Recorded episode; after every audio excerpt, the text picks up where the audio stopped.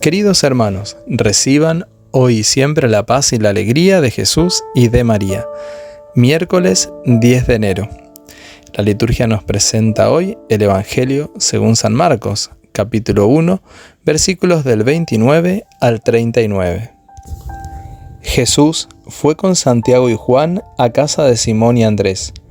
La suegra de Simón estaba en cama con fiebre y se lo dijeron de inmediato. Él se acercó, la tomó de la mano y la hizo levantar. Entonces ella no tuvo más fiebre y se puso a servirnos. Al atardecer, después de ponerse el sol, le llevaron a todos los enfermos y endemoniados, y la ciudad entera se reunió delante de la puerta. Jesús sanó a muchos enfermos que sufrían de diversos males y expulsó a muchos demonios, pero a estos no los dejaba hablar porque sabían quién era Él. Por la mañana, antes que amaneciera, Jesús se levantó, salió y fue a un lugar desierto. Allí estuvo orando. Simón salió a buscarlo con sus compañeros y cuando lo encontraron le dijeron, Todos te andan buscando. Él les respondió, Vayamos a otra parte, a predicar también en las poblaciones vecinas, porque para eso he salido y fue predicando en las sinagogas de toda la Galilea y expulsando demonios. Palabra del Señor, gloria a ti, Señor Jesús. Hoy contemplamos a Jesús que se acerca con amor y delicadeza para sanar a la suegra de Pedro y también a cada uno de nosotros. Él la tomó de la mano y la fiebre desapareció. De manera semejante, cada vez que en oración contemplativa nos ponemos en presencia del Señor, él viene a nosotros, nos toca y nos toma de la mano para que nos levantemos. Él quiere ayudarnos a que nos levantemos del miedo producido por las pandemias de la vida, así como también del egoísmo y de la indiferencia. Y al igual que la suegra de Pedro, que enseguida se puso a servir, que también nosotros descubramos la alegría de servir a Dios en todos nuestros hermanos. Jesús siempre está dispuesto a levantarnos, a sanarnos, y a llenarnos de su paz y de su amor. Este milagro de Jesús nos lleva a aumentar nuestra fe en Él y nos dice algo acerca de Jesús. Él no necesitaba una gran audiencia para ofrecer su poder.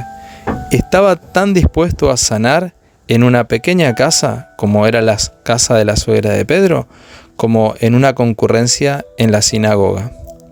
La necesidad de otros siempre tenía prioridad, inclusive sobre su propio derecho y deseo de descansar. Jesús había dicho en la sinagoga una palabra de autoridad y la sanidad se había producido. Y ahora con un gesto, con una palabra de autoridad y poder, sana a la mujer.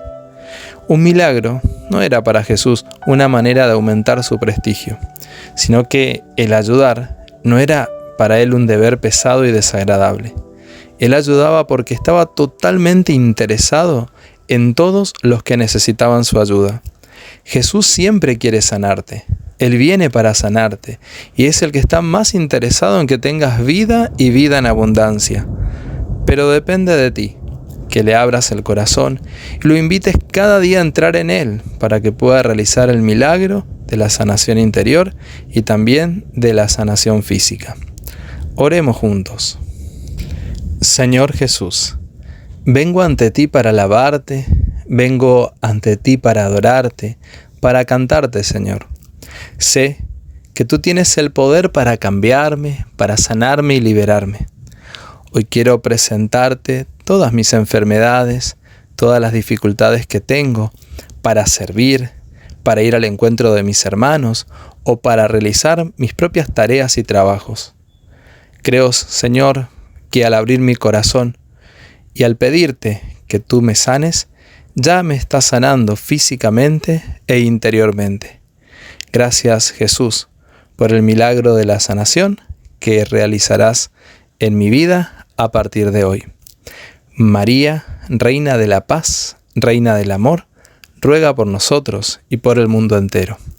El Señor esté contigo y la bendición de Dios Todopoderoso del Padre, del Hijo y del Espíritu Santo descienda sobre ti y te acompañe siempre.